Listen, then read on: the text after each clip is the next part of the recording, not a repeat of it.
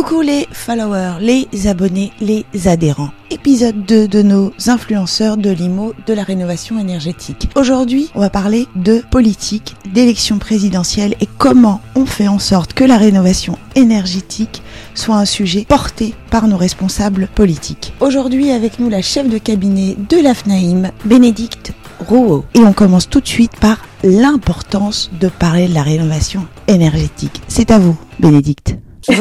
C'est toujours important de parler rénovation euh, dans un moment où est important politiquement et où on en a trop peu parlé à notre goût. Ah, bah super, c'est une très bonne introduction parce que ma première question, c'est que je sais que vous êtes réunis avec Pluriance et Unis et la FNAIM justement pour essayer d'influencer un petit élection présidentielle. Et je voulais savoir déjà, un, pourquoi? Pourquoi vous avez eu besoin de vous allier avec d'autres partenaires? C'est pour vous faire écouter plus, pour avoir plus de visibilité? C'était quoi le concept? En fait, le, constat qu'on a, qu'on a fait, les trois organisations ont fait, c'est qu'effectivement, on n'avait pas assez parlé de logement, alors que pourtant, c'est pas faute que pendant pendant toute la campagne, il y a eu énormément de tribunes pour essayer d'expliquer les enjeux du logement à venir, les, enjeux de la rénovation énergétique en particulier, mais de façon globale sur le, le risque d'avoir vraiment un problème de crise sociale du logement dans le quinquennat qui arrive. Et on a vu à quel point, en fait, on en a peu parlé, les candidats en ont peu parlé. Et du coup, effectivement, on a fait ce constat en commun et on se rend compte qu'on était très alignés sur un certain nombre de propositions. Donc, on a souhaité les, les porter de façon forte pour, en fait, attirer l'attention sur euh, des priorités, des priorités à mettre en œuvre très immédiatement, plutôt que de faire un, livre blanc euh, qu'on pourrait faire aussi. Mais le but, c'était de parler vraiment des quelques priorités à mettre en œuvre très rapidement euh, sur les enjeux du logement. Parliez un petit peu de, de, de ce calendrier énergétique. Pourquoi vous voulez qu'on le revoie? Est-ce qu'il n'est pas suffisamment réaliste? Il n'est pas efficace? Quelle a été la problématique pour vous sur la rénovation énergétique et sur euh, ce calendrier? En fait, il, est, il, y a, il y a deux problématiques. C'est à la fois qu'il est intenable en l'état et effectivement, nous considérons que finalement, il est peu efficace. nous, on a alerté... il est intenable il est, il est intenable parce que, euh, en fait, on l'a, ce calendrier a été voté alors qu'on ignorait la réalité énergétique du, du parc de logement et euh, il a été voté en prévoyant, enfin, à, l'origine du texte, on n'avait pas prévu de, de faire un calendrier qui impacte à la fois les logements F et G et aussi les E. Et le calendrier, en fait, tel qu'il a été voté par le Parlement, finalement, a été rendu encore plus dur que ce qui était prévu. Il était déjà très ambitieux dans le texte initial et finalement, au fur et à mesure de l'examen du texte, il a été rendu encore plus ambitieux, ce qui fait qu'en fait, on nous demande de, de, rénover les F, les G, les E, en fait, entre guillemets, dans le dans un timing très serré, alors qu'on est il y a il y a beaucoup de logements qui sont en fait considérés comme des passoires énergivores. Il aurait fallu, pour être très clair, se concentrer d'abord à court terme sur parce que si tout le monde se met à rénover en même temps, il y a, il y a, un problème. Excusez-moi, je vous coupe. Il y a un problème donc de méthode, mais on peut se dire quand même que par rapport à la rénovation énergétique et l'urgence climatique et toutes ces mhm. questions-là autour de la sobriété, il fallait aller rapidement et il faut. Il, faut aller rapidement. En fait, on a beaucoup de retard sur le sujet de la rénovation et croyez-moi qu'on est, on est extrêmement engagé. Faire en sorte que la rénovation énergétique se, se déroule, se passe bien, mais effectivement, il y a eu un choix de se concentrer euh, sur les seuls logements qui sont en location plutôt que d'attaquer. On aurait pu poser, se poser la question d'attaquer de façon frontale tous les logements très énergivores qui sont en fait la priorité écologique, c'est d'adresser et de rénover les logements les plus énergivores. J'y reviendrai, mais c'est le choix de 5 millions ou vous êtes sur les chiffres du gouvernement, vous, sur les passoires énergétiques? Nous, on considère qu'il y a plus de logements, qu'il y a, il y a, il y a les, les, chiffres du gouvernement qui datent en fait de 2017 et qui ne prennent pas en compte le nouveau DPE. Euh, ils prévoyaient, ils indiquaient qu'il y avait 4,5 millions de logements FG, sauf qu'encore une fois, dans le dans la dans la classification prévue euh, dans le dans ce qui est prévu par le texte de la loi climat et résilience actuellement, en fait, on s'adresse au F, au G, mais aussi au E. Et encore une fois, nous on dit finalement plutôt que de s'attaquer seulement aux F et aux G qui sont actuellement en location,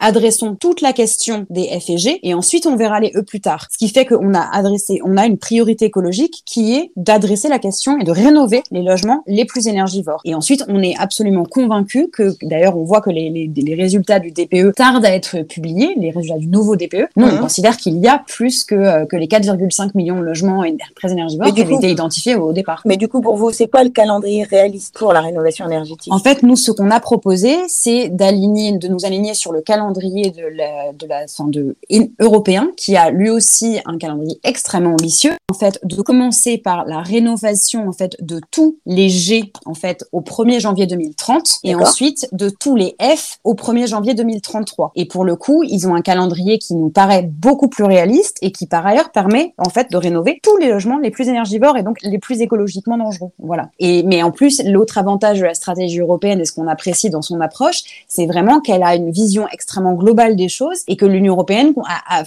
considère que les États doivent effectivement mettre en place les dispositifs d'accompagnement qui permettent de mettre en œuvre cette rénovation, qu'il faut former les gens, etc. Parce que en plus, si on met un calendrier qui est trop, qui est vraiment trop court terme, on n'a pas les dispositifs financiers à l'heure actuelle suffisants pour être sûr que ça marche. Et par ailleurs, on est aussi confronté à une inflation incroyable des coûts, euh, des coûts de matériaux. On est à un moment donné, en fait, si tout le monde se concentre pour faire les travaux de rénovation au même moment, on sait aussi que la filière du bâtiment ne pourra pas suivre parce que juste, il n'y a pas assez de professionnels qualifiés pour mettre en place cette rénovation. Oui, mais justement, dans le cadre des, de l'élection présidentielle, on a entendu euh, le président et le candidat Macron dire que la rénovation énergétique en France se porte très bien. Pendant son mandat, il dit qu'il y a eu, je crois, entre 600 et 700 000 logements qui ont été rénovés. Rénovés chaque année, oui. Sauf chaque année. Et sur, Ça, euh, sur le, prochain, sur les prochaines élections, on voit à peu près tous les candidats euh, dire à peu près la même chose sur la rénovation énergétique. Il faut, c'est bien pour atteindre l'objectif de zéro carbone en 2050. Voilà comment on le chiffre, etc. Vous y croyez Vous y croyez pas? Qu'est-ce qu'il faudrait enfin, Moi, alors petit 1, je dirais que la, la première chose, c'est qu'effectivement, ma prime rénov a eu un succès incroyable. Elle a néanmoins, mais effectivement, la, la, la question, c'est qu'est-ce que ma prime rénov permet de financer? Quand le président de la République dit on a rénové 600 000 logements chaque année, non, on a dépensé 600 000 primes rénov en un an. Et en fait, il y a une vraiment, et en fait, il y a eu un rapport de la Cour des comptes euh, il y a, qui est paru il y a un mois, qui en fait démontrait que finalement, ce que ma prime rénov avait financé, c'était pas tant que ça des, des, des changements de classe énergétique. Ce qui est la preuve que finalement les rénovations qu'on finance ne sont pas efficaces en fait à 100% en termes de rénovation énergétique. Et donc moi j'invite à ne pas faire la confusion entre 700 000 utilisations de ma prime rénov et 700 000 rénovations. C'est pas la même chose. Si c'est 700 000 gestes, mm. si c'est 700 000 gestes, en fait ça ne suffira pas à tenir nos engagements climatiques et les engagements et, et, et, le calendrier la loi de la loi climat et résilience. Au contraire, il faut. Mais en fait c'est aussi lié à ma prime rénov qui est vraiment un dispositif qui fonctionne bien parce que tout le monde tout le monde y est éligible, mais c'est vrai que tout le monde n'y est pas éligible de la même manière, n'est pas éligible au même montant. Et du coup, bah, les efforts qui sont permis,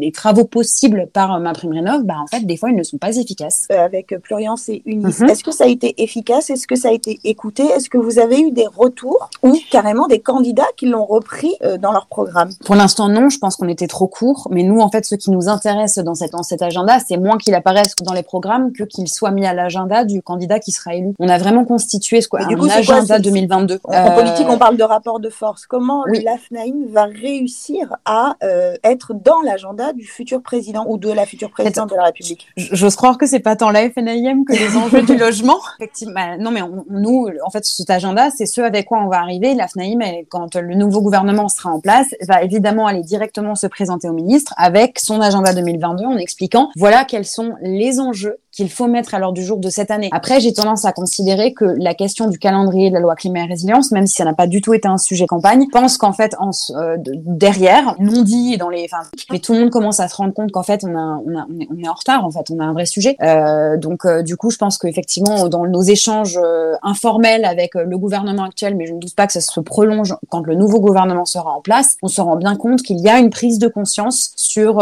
sur le calendrier et qu'il fallait mettre, il fallait mettre un focus, il fallait indiquer le, besoin d'accélérer, il fallait faire un signe, il fallait envoyer un geste, mais en fait, globalement, dans nos échanges informels, on se rend compte que les, les, les gouvernants sont beaucoup plus à l'écoute de, de, la question de, de l'avenir de ce calendrier. est-ce que, bon, là, là c'est une question un peu plus, euh, comment dire, vue d'ensemble. Est-ce que vous avez senti, parce que cette campagne électorale, malheureusement, n'a pas passionné les foules, n'a pas passionné les médias, n'a pas passionné euh, les Français? On a d'abord commencé sur les questions sociétales, d'immigration, etc., etc., mm-hmm. et la guerre en Ukraine. Et d'un coup, on a l'impression que la souveraineté énergétique, c'est devenu un vrai sujet la rénovation énergétique, c'est de. Est-ce que vous l'avez senti vous aussi Oui, on l'a senti, on l'a senti. Mais si vous voulez, ce qui est, ce qui est, ce qui est, ce que la guerre en Ukraine et l'explosion des, prix de l'énergie, qui, rappelons-nous, avait commencé en fait avant la guerre en Ukraine, euh, n'est qu'un révélateur du, du retard qui a été pris collectivement par par la société française. Parce que je pense que c'est pas juste l'État, c'est effectivement c'est les professionnels, c'est les particuliers. Il y a eu un retard collectif sur la rénovation énergétique et effectivement la guerre en Ukraine et l'inflation du prix de l'énergie incroyable à l'heure qu'on vit à l'heure actuelle. En avant, je pense que oui, on parle de la souveraineté. Enfin, justement parce que vous avez votre votre lapsus sur la souveraineté énergétique était très révélateur, c'est qu'on a plus parlé de souveraineté énergétique que de rénovation énergétique malgré la, guerre en Ukraine. Et, euh, et c'est vrai que ça va être un sujet d'avenir et effectivement, mais c'est un peu dommage d'en arriver euh, à cette situation de tension euh, pour s'intéresser à comment réduire la facture énergétique des ménages. Mais effectivement, c'est sûr que ça a mis l'accent, ça, ce sera, ça a mis le projecteur dessus. Ok, eh bien, merci beaucoup, Bénédicte. Ben, je vous en prie. rentrée